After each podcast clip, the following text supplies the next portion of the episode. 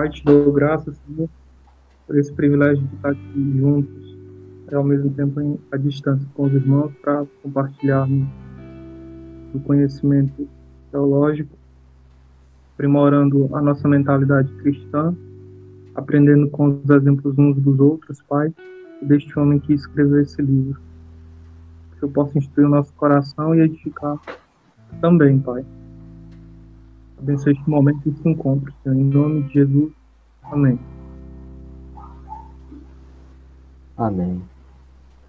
Então, pessoal, é, no nosso encontro passado, a gente já teve um panoramazinho legal é, sobre a, uma pequena biografia de Lewis e como talvez ela tenha influenciado é, no cristianismo por simples.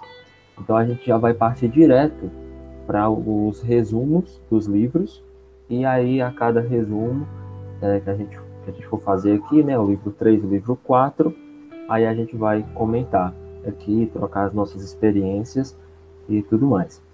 Então, eu quero fazer aqui com vocês, é, tentar aqui ser o mais breve possível, é, o resumo do livro 3, que se chama Conduta Cristã. Aí, se você tiver com seu livro, é, você pode abrir no sumário que eu vou seguir a ordem do sumário aqui mesmo, é, do livro, né? São 12 capítulos. Eu acho que é um dos livros mais longos, né? É, eu acho que é um dos livros maiores do cristianismo, por simples. O livro 4 também é um livro grande, né? Mas o livro 3 eu, eu acho que tem mais páginas, talvez. Então vou tentar que ser o mais breve possível. Comentar aqui, fazer um resumão de cada capítulo. O capítulo 1 é chamado aí de as três partes da moral, certo? Resumindo aqui, o que é moral para Lewis, né? É, é, aí uma citação dele aqui que eu peguei que está na página 106. É, diz assim, as regras morais são instruções de uso da máquina humana. Então é como a máquina humana deve se comportar. É isso que é a moral. Aí é, Lewis também traz uma discussão. Então, existe um tipo de comportamento perfeito, né? Ele vai dizer que sim, porém é inalcançável. Assim como o ideal de trocar marchas, né, que ele vai falar lá no, no, no capítulo, existe, mas é inalcançável. Trocar marchas ali do carro. Existe um padrão de como se fazer, porém ele é inalcançável. Mas o comportamento ideal ele existe sim e ele é necessário. Né? Isso aí é mais ou menos um resumo. E então como a moral para Lewis ela é dividida. Ele vai dizer nesse capítulo que ela é dividida em, co em coletividade, quando os indivíduos estão em harmonia uns com os outros, mas também em individualidade, quando as coisas estão em ordem dentro do próprio indivíduo, né? E também, por último, com o propósito geral da existência humana, né? Aquilo que vai reger toda a nossa melodia de vida. Então é isso, as três partes da moral: a coletividade, a individualidade e o propósito geral da nossa existência. Resumindo aí o capítulo 1. Capítulo 2, ele vai falar sobre as virtudes cardeais, né? Aí o que são virtudes cardeais para Lewis, né? É, são virtudes, atitudes e posturas que universalmente as pessoas consideram como cruciais e, e, necessariamente essas, essas virtudes elas não precisam ser cristãs, são universais, todo mundo gosta disso, né? E quais são essas virtudes? É, ele vai falar, né, que é, um é a prudência, uma citação aqui de Lewis. A prudência significa o bom, prático bom senso, dar-se ao trabalho de pensar antes de agir e refletir sobre as prováveis consequências de nossas ações. O que nos enfatiza com essa virtude é a capacidade de sermos inteligentes. Ele fala que Deus quer que hajamos de, é, de maneira simples e afetuosa, mas isso não significa e não exclui que nós não precisamos de agir de maneira inteligente e racional, né? quando a gente for tomar as nossas decisões. Outra virtude é a temperança. É, Para Lewis, a temperança não se refere especialmente né, no sentido de, por exemplo, é, da bebida, né? É, de não se entregar à bebida ou aos prazeres, e, e, e, nem de também uma total abstinência, mas sim de usar de moderação, é, usar as coisas na medida certa, né? não ultrapassar. Né? Lewis enfatiza que essa, essa virtude, é, nós não podemos cair nos dois extremos, né? Que é se entregar aos prazeres e também não, e não se abster, é, é, se abster de todas as coisas. Mas sim a temperança é a virtude da moderação, do equilíbrio, do desfrutar das coisas na medida correta, né?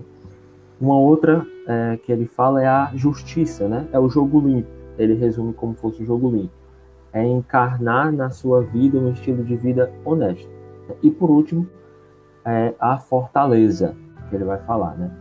É, que inclui ambos os tipos de coragem, né? Aquele que nos leva a encarar o perigo, mas ao mesmo tempo a suportar a dor até o fim, né? Lewis destaca que essa virtude é que nos vai levar à prática de todas as outras coisas, né? Pois, ela, é, pois é, é, dela que nos tornamos corajosos, né? Estilo de vida virtuoso, assim encaram todas as consequências da vida, né? Capítulo 3, moralidade social. Qual o objetivo geral aqui do Lewis, que eu acredito? Acredito que ele se propõe a falar como se dá uma construção de uma sociedade cristã, né?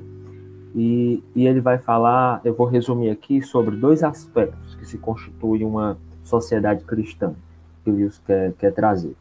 É, primeiro ponto é que o cristianismo é um modelo para se fazer cultura e para se fazer ciência. É, vou pegar aqui uma citação dele. Ele vai dizer o seguinte: Ele vale para todos os seres humanos de todos os tempos. E o pro, é o programa específico que se adeque a algum lugar e tempo. É, quando ele ordena que se alimentem os que passam fome, não ensina culinária.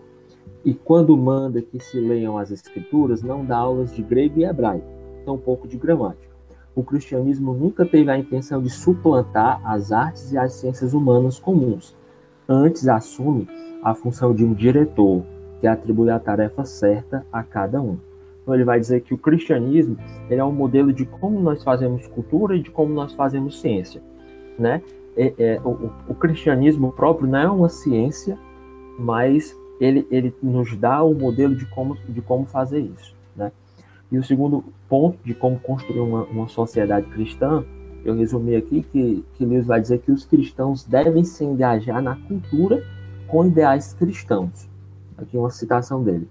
Aqueles que por acaso têm os talentos certos para isso devem se tornar economistas e estatistas. Estadistas, quer dizer. O que significa que todos os economistas e estatistas cristãos devem se esforçar para direcionar seus trabalhos aos ideais cristãos. Então, uma vez que o cristão para se envolve na cultura, então ele traz todo o arcabouço é, é, é, teológico cristão para dentro da cultura da qual ele está envolvido. Seja um economista, uh, se ele é, é, alguém que está na arte, se ele é um gramático, enfim, se ele é um geólogo, então ele vai fazer tudo aquilo é, por meio do, do, do viés cristão. Né? Então aí resumi aí os três primeiros capítulos é, da conduta cristã. Queria saber se vocês têm alguma coisa para comentar, para eu não ficar falando aqui é, sozinho e é muita coisa, né? Nesse, nesse livro aqui. Você já tem alguma coisa a comentar a partir daqui?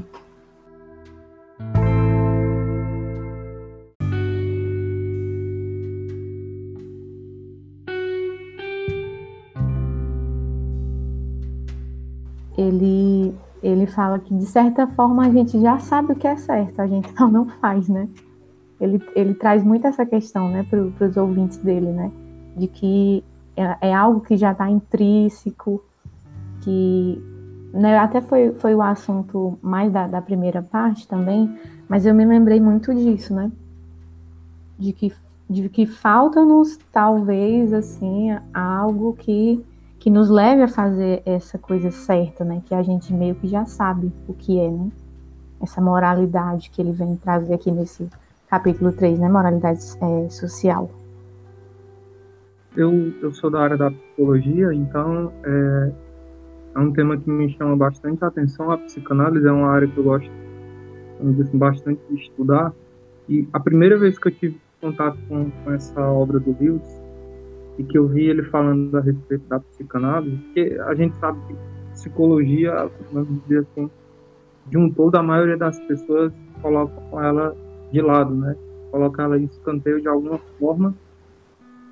E verificar ali um, um cristão traz essa abordagem de alguma forma para discutir ela dentro do aspecto teológico foi algo assim que, que me marcou de imediato essa leitura, né?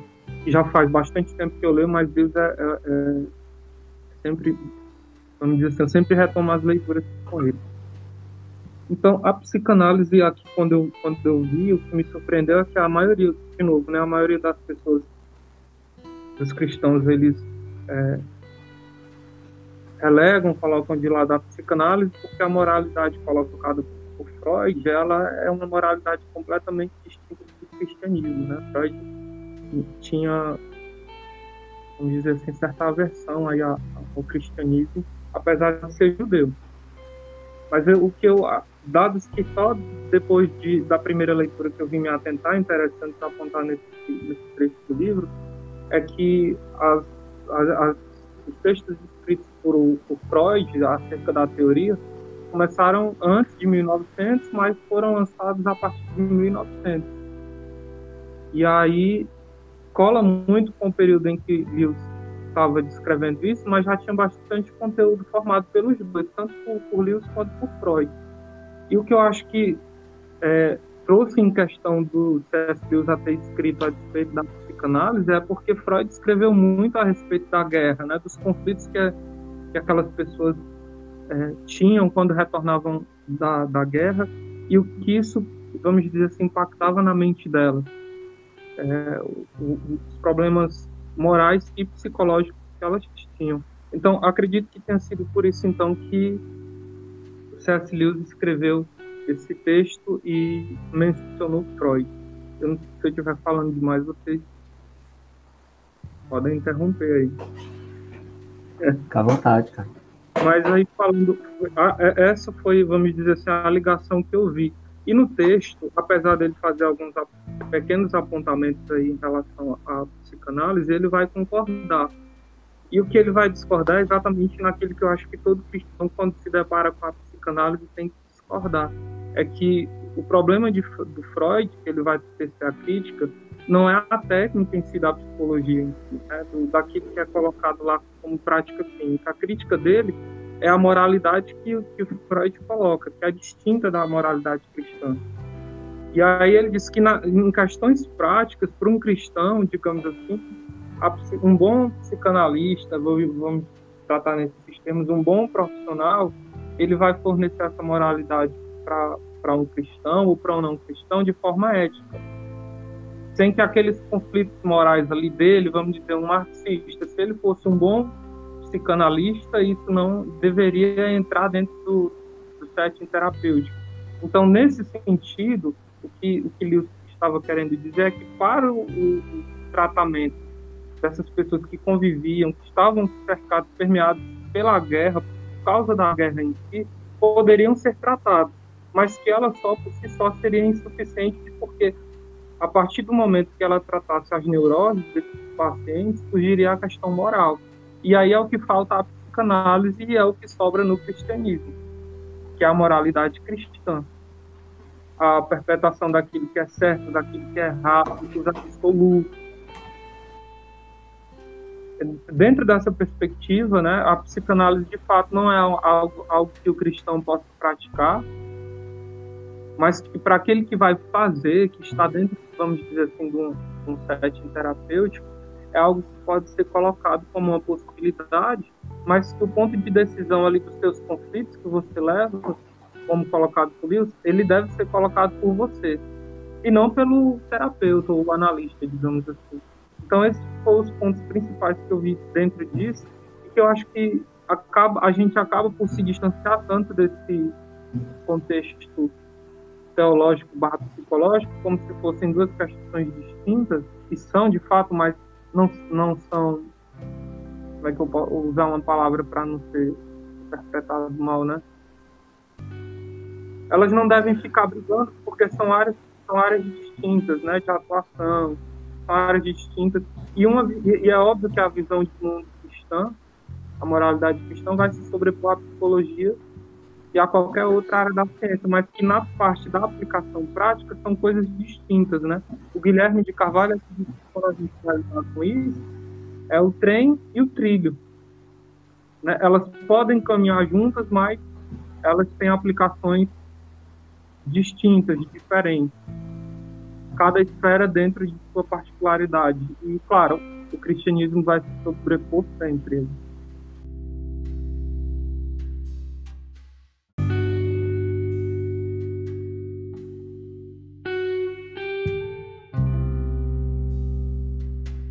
Eu acho que o objetivo do, do, do Lewis nesse capítulo é isso mesmo, né? Ele deseja colocar em, em choque uh, uma antropologia bíblica, né? É, e, e, a antropologia da psicanálise, né? É a maneira de entender é, quem é o ser humano, né? E como tratar, né? A, a, os conflitos do ser humano, né? Acho que esse é o objetivo de, do Lewis aí mesmo, né? E, e quando ele vai fazer algumas considerações aí sobre sobre o Freud, né?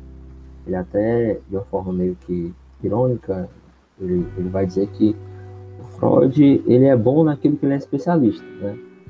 Que é na área da, da, da medicina, né? Por ser um neurologista, não é isso? E, porém, quando ele vai falar sobre uma filosofia humana, né, sobre é, a moralidade, aí como o Gerson falou, aí já vai divergir ah, da maneira como o cristão pensa ah, sobre, sobre moralidade. Por mais que em algum momento caminhem junto em algum aspecto, mas vai sim haver uma, uma, uma certa uma certa divergência, né? E eu, eu acredito que ele, que ele atesta é, principalmente uma, uma visão da psicanálise em relação ao aperfeiçoamento da, da, da matéria humana, né? Eu queria falar sobre esse aperfeiçoamento da matéria humana, né?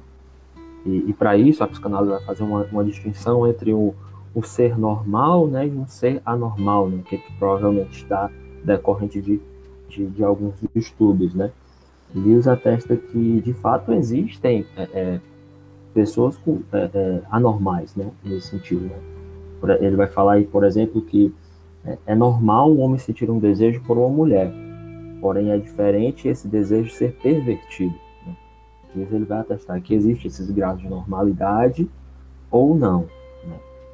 É, mas o, o, ponto de Lewis é que é impossível o homem aperfeiçoar a própria matéria-prima. Né? É, é, possível o homem por si só, como Jason falou, se aperfeiçoar. Né? O homem sempre vai tender para más escolhas, né? vai ter frutos ruins. Né?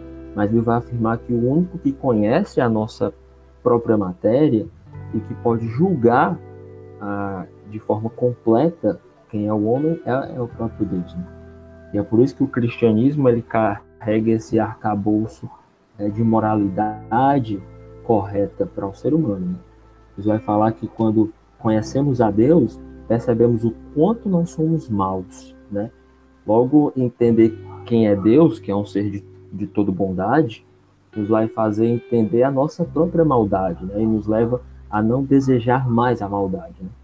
Acho que esse é o ponto geral de Deus sobre a, a moralidade e a, e a psicanálise, né? A moralidade cristã e a psicanálise.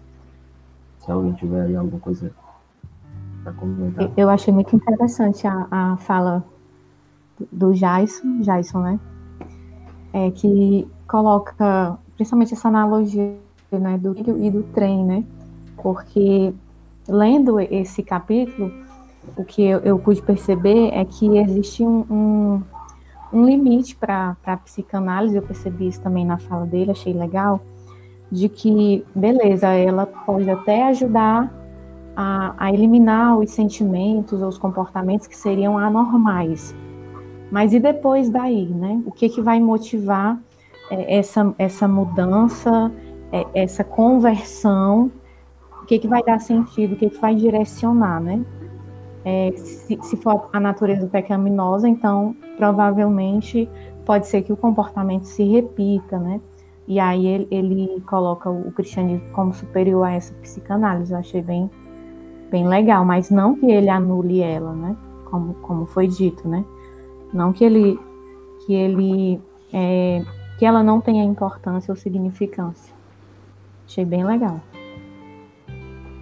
Eu diria que tem esse trecho aqui, ó, mas a psicanálise em si, tirando todos os acréscimos filosóficos que Freud e outros deram a ela, não é nem um pouco contraditória ao cristianismo.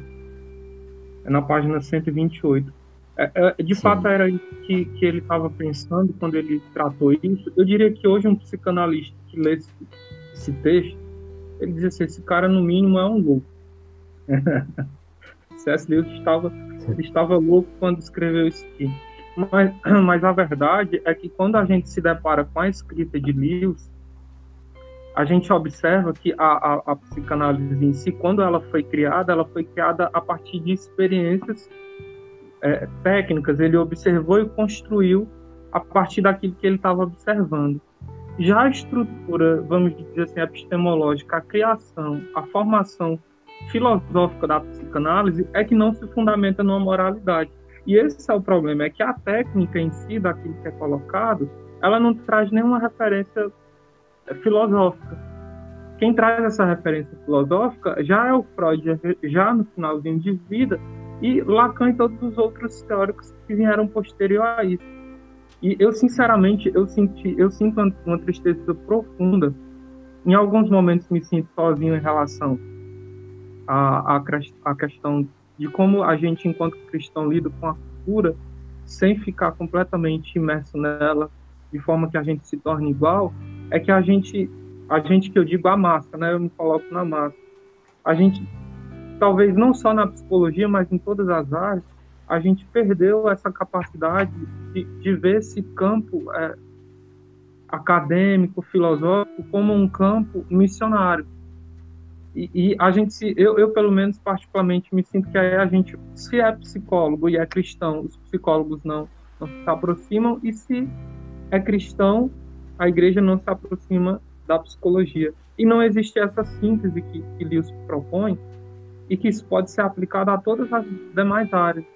E que a gente precisa tomar o evangelho, a escritura como assento, como a base de tudo, para a gente conseguir não só perceber o mundo como ele diz em em um outro trecho, em que ele não só consegue ver a luz do sol, mas percebe por volta de todas as outras coisas, ele enxerga, com, a partir dessa luz, enxerga tudo. E a, é interessante, é necessário que nós, enquanto cristãos, possamos olhar e observar todas essas contextualizações humanas que são colocadas aí na cultura, seja em que área for, que a gente consiga, a partir do cristianismo, a partir da, da, da escritura, entender que ela pode não estar ali escrita diretamente na Bíblia, mas certamente vai existir princípios ali que vão nortear, que a gente vai conseguir estender e ver e perceber que toda essa discussão já foi tratada pelo Evangelho em algum aspecto moral. E a gente precisa, é, é, de certa forma, escancarar sem, sem, sem medo ou vergonha, porque existe essa verdade absoluta e a gente precisa de alguma forma alcançar essas pessoas, contrapondo elas com aquilo que, que a escritura nos, nos diz, sem medo de ter vergonha de dizer que a escritura nos coloca isso. E como Lewis faz aqui, de certa forma, academicamente, apesar de ele dizer que não, mas a gente consegue é, contrapor pessoas de qualquer área com esse pressuposto básico de que existe uma verdade absoluta e que a gente não consegue viver o mundo hoje de forma amoral. É impossível. Tente matar alguém porque você não valoriza a vida e veja o que acontece. Você é preso. Porque existe uma lei que está, que está acima de você, que você, ainda que não aceite, você tem que subscrever ela para poder viver em uma sociedade. Então, isso serve para mostrar como existem absolutos, ou um absoluto, digamos assim, né? Seria o evangelho aí. legal comentar esse, esse último fala aí do, do Jason, né? É, acho que existem alguns modelos, né, de como nós lidamos com, com as, as ciências, né, de maneira geral, né? E eu também fico triste, muitas vezes, quando eu vejo cristãos lidarem com as ciências de maneira geral, é, é, através do conflito, né? É que tudo está em conflito, tudo tá em, que tudo é um caos, né? não tem como relacionar, que não tem como conversar. Mas eu acho que justamente nós, como, como cristãos, a nossa postura deve ser totalmente diferente, né?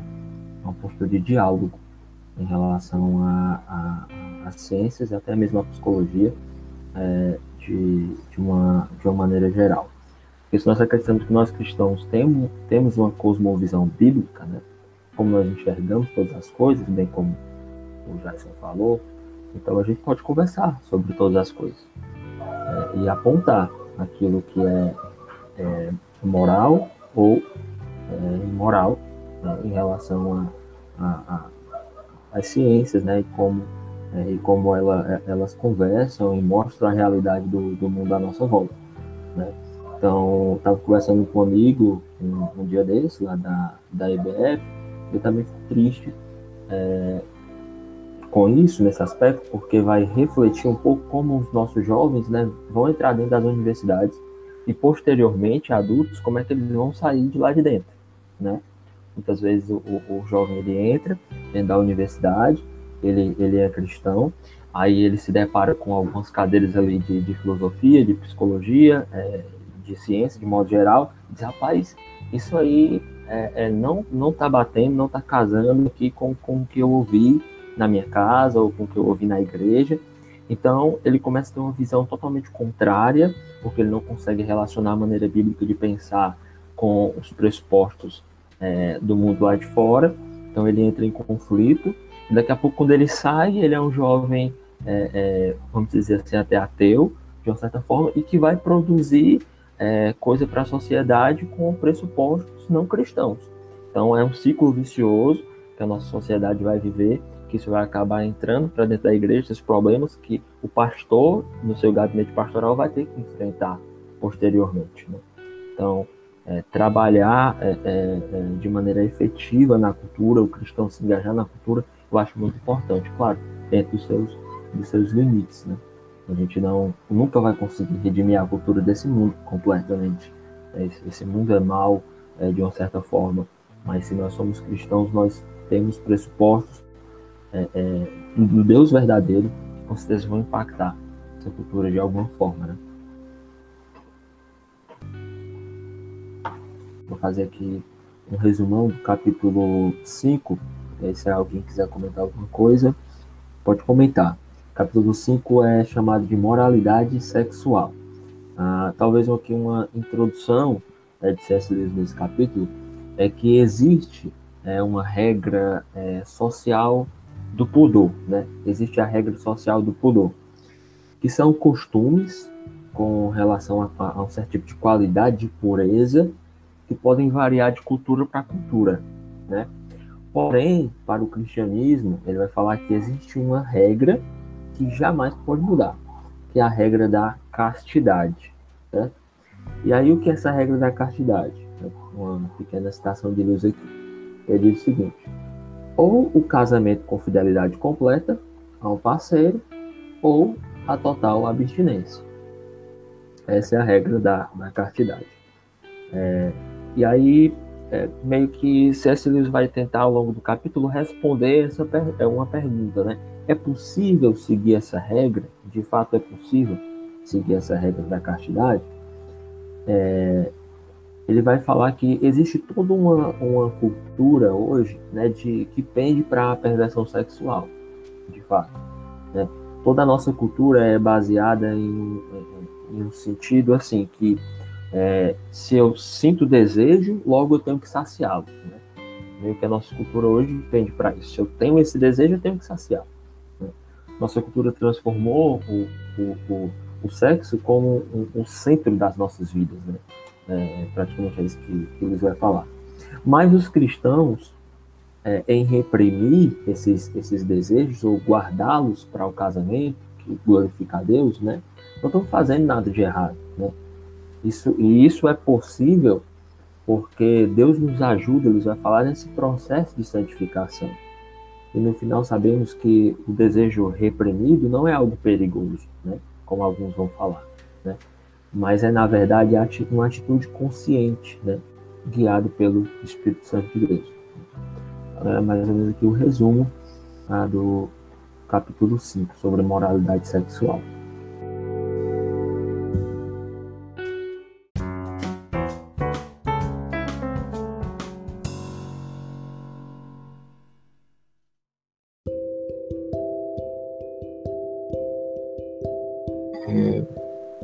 É, eu estou nesse processo, né, de, de, de, de noivado, se preparar para o casamento e tudo mais.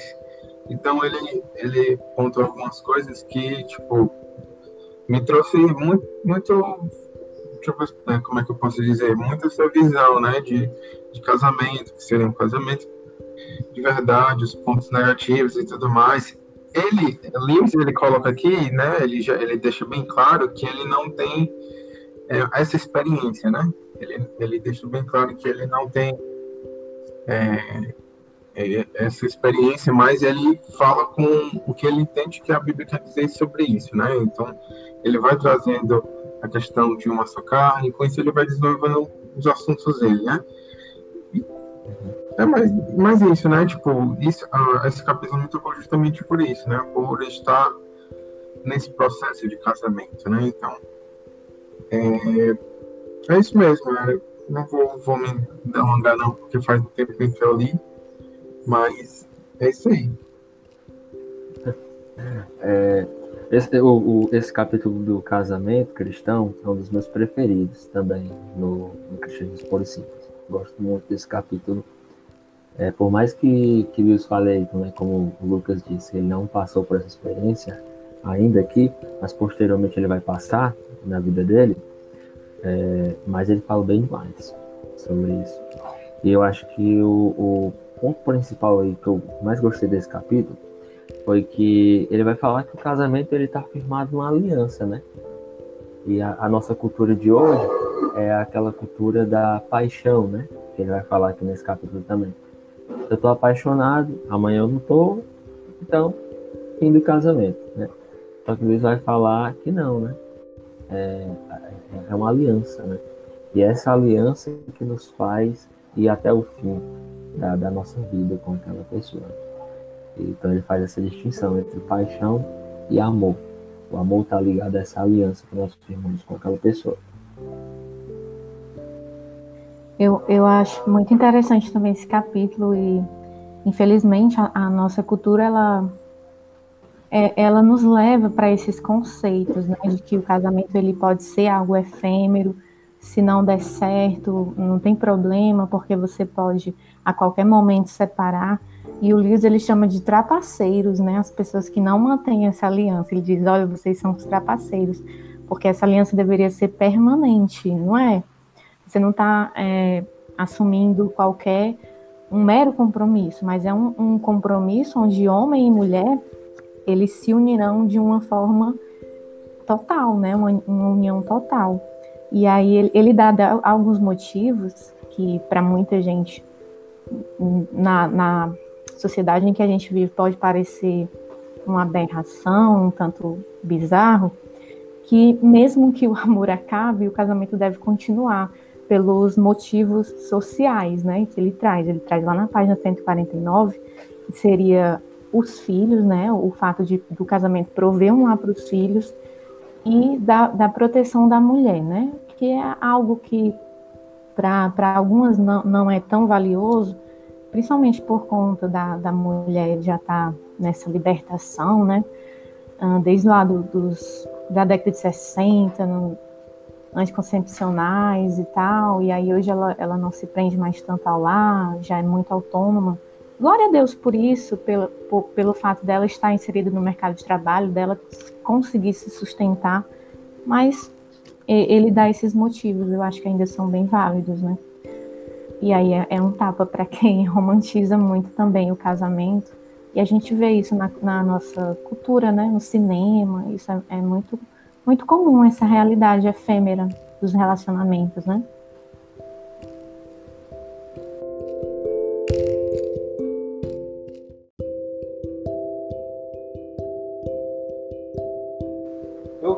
Penso que é, não só essa, essa realidade ela nos atinge, eu penso né? não apenas a sociedade como um todo, mas a, a nós cristãos também. É, é, é, muito corriqueiro que a gente escute, às vezes, às vezes até de forma indireta, é, alguns irmãos é, reclamando da fadiga que em alguns momentos o, casamento pode trazer pela questão do trabalho, na dedicação ao outro. Acaba, acaba vamos dizer assim, apagando né, um pouco a essência daquilo para qual ele fez esse compromisso lá atrás, de, de voltar a, a, a, relembrar esses conceitos da qual ele firmou que foi um compromisso. E não muito distante, é, inclusive o, o Dois Dedos de Teologia, né, nesse documentário que fizeram agora, eles, eles trouxeram o Guilherme Carvalho para falar sobre. E isso é uma coisa que o Guilherme já aponta há muito tempo, tem uma palestra dele, duas na verdade, né? Eu acho que é verdadeira masculinidade e verdadeira feminilidade. Onde ele vai tratar que exatamente essa questão que o ponto de partida antes era que existia esse vínculo moral, porque o casamento ele é uma união moral. E agora a gente passa, né, a partir dessa, dessa era que a gente vive, passamos a ter a união apenas como uma instância baseada na afetividade. E aí a gente passa a viver o homem psicológico, baseado em sentimentos, apenas nas aflições. E esse compromisso que a gente tinha anteriormente, que ainda que a gente percebe, né? Eu posso falar como exemplo, é, minha mãe hoje não vive, apesar de não ser cristã, mas como isso impacta na cultura das pessoas, né? É, ela não é, não é cristã, mas apesar de estar junto com meu pai, ela ainda vive como uma esposa, apesar de não ter mais vínculo marital. Mas ela o serve. Porque a mentalidade dela de uma época passada ainda, ainda era cativa de uma ideia de que ela deveria resistir e permanecer apesar dele. Apesar da forma como é tratada, com... óbvio que minha mãe não passou por causa de maus tratos, não é isso que eu falando dentro da normalidade. E que a gente perde, perde essa sensibilidade Outro que é difícil a gente pensar em sustentar um relacionamento, como a irmã falou, quando amor sentimental, ele cessa, porque a base deixa de ser isso, e a gente passa a enxergar e a reconhecer as relações de uma outra, de uma outra esfera, numa outra instância. E o que o Guilherme traz, que ele trouxe também aí né, na questão desse documentário muito interessante, é que ele vai passar esse parâmetro para a gente conhecer, entender como é importante a gente saber disso. Porque às vezes a gente pode se pegar pensando nisso enquanto cristão, e senão a nossa mente não, é, não, não se curta disso, é por isso que a gente precisa da escritura. E ele vai tratar como a, a Maria Berenice Dias, como ela traçou esse parâmetro sentimental, essas instâncias que reconhecem o prazer comum, a afetividade, os direitos, em detrimento do respeito e a moralidade, que é o conflito, o casamento, ele na verdade é um conflito moral, que faz com que o homem e a mulher juntos se ajustem para aquilo que Deus o colocou, que é a santidade. E num relacionamento qualquer que não entre homem e mulher, esse conflito moral não existe numa relação homoafetiva. É, é, ela pode até ter sentimentos, ter partilhas, ter compromisso, mas jamais vai ter um conflito moral. Ela jamais vai se ajustar dentro disso, porque a perspectiva feminina e a masculina tem centralidade, né, singularidades que são pertinentes somente a eles. Uma relação de iguais não vai gerar esse conflito.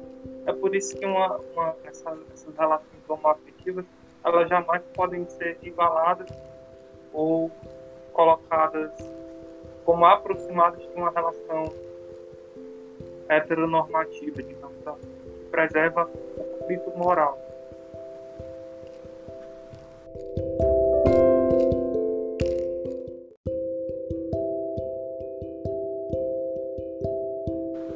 É isso mesmo, né? É, o que Deus também vai basicamente afirmar aqui, né? Que a ideia de um homem e uma mulher como uma só carne, né? Que Deus nos une, né? Que existem duas metades, dois seres diferentes, que se complementam, né? É o complementarismo, né? O homem e a mulher, né? Não somente no, no aspecto sexual, mas em todos os aspectos da vida, né? O homem e a, e a mulher se complementam. E essa ideia da, da, da, durabilidade do casamento, como foi tratado aqui, nós cristãos acreditamos na durabilidade é, é, eterna, né? Numa, numa, numa aliança, né? Uma aliança ali firmada, não baseada em em sentimentos que, olha, podem vacilar, né? Mas sim uma aliança firmada diante do, do nosso Deus. É, eu, eu quero caminhar logo aqui, gente, para a gente finalizar esse, esse livro, esse livro 3, porque a gente tem que ir para o livro 4 depois, e a Ju que vai nos conduzir depois do livro 4.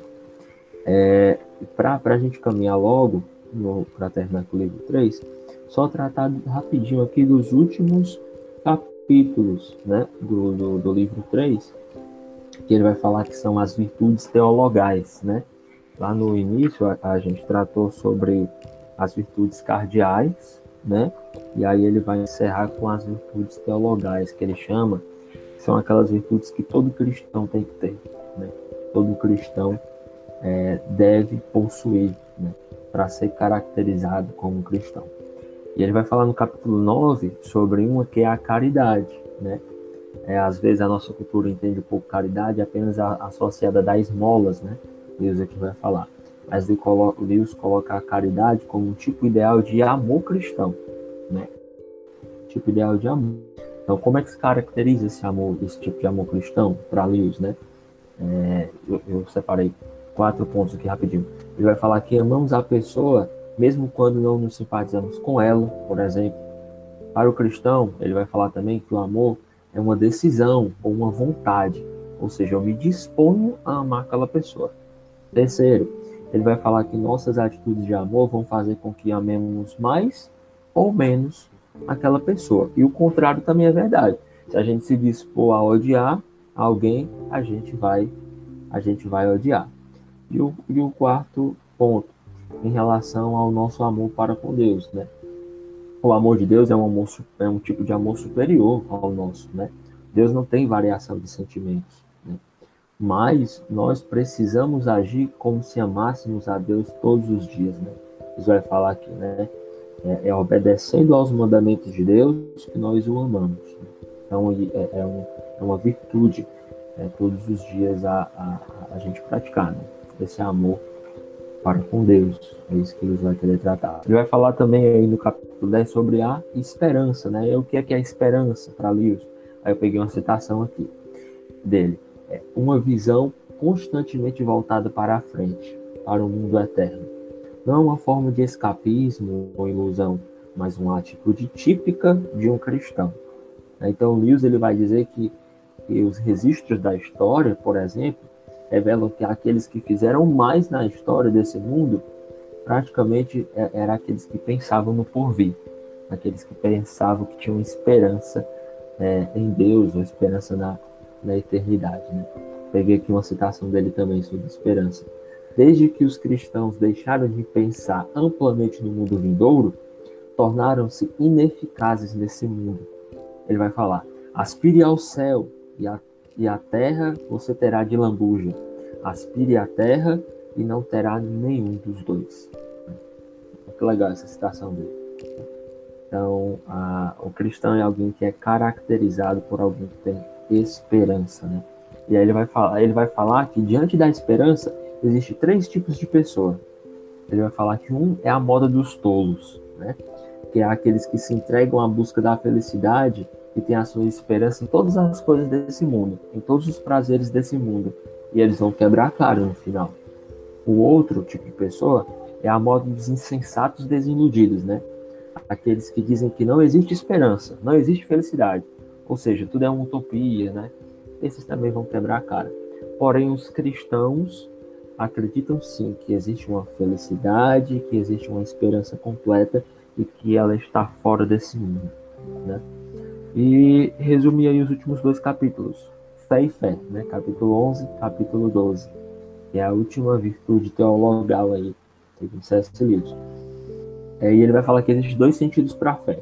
Uma é, é, que é uma crença, né, que você pode se referir a doutrinas que você vai acreditar, doutrinas corretas ali dentro do cristianismo, então você coloca fé naquelas doutrinas, e a outra é um sentido de virtude para Lewis, né? É, para Lewis, a fé como virtude é aquela que entendeu as doutrinas e que permanece com elas, mesmo quando as, as emoções as emoções variam. Né? Então, para ele, é esse tipo de virtude aquele que acredita nas doutrinas e que permanece nelas, mesmo quando tudo varia. Então é isso aqui. Resumi aqui as virtudes teologais. Queria saber se alguém tem alguma coisa a comentar sobre sobre elas.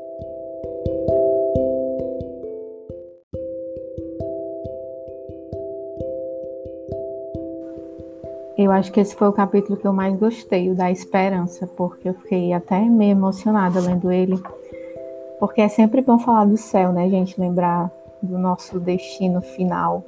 Apesar de ter muita coisa boa nessa terra, de nós podermos desfrutar pela graça divina, mas nada se compara, né? E essa parte que ele fala da moda cristã me lembrou Agostinho, né? Que nós nascemos com desejos, mas só a, a, nossa grande satisfação só só em Deus mesmo, não há nada que possa nos satisfazer mais do que Ele. Achei bem legal o capítulo da esperança.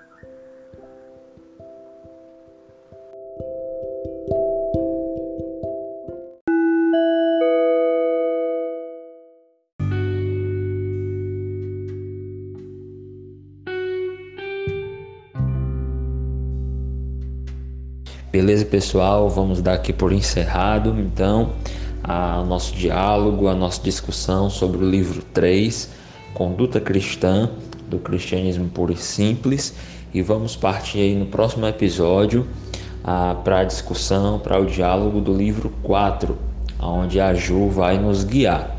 Eu espero que esse tenha sido um tempo bom de aprendizado, de reflexão das verdades que C.S. Lewis mostrou aqui no livro 3, que nos tocam e falam conosco ainda hoje, mas eu acredito que principalmente foi impactante para as pessoas daquela época, daquele momento histórico em meio à guerra, onde eles ouviram no que é que os cristãos acreditavam, né? E como os cristãos deveriam também se engajar na cultura e naquele momento histórico ali.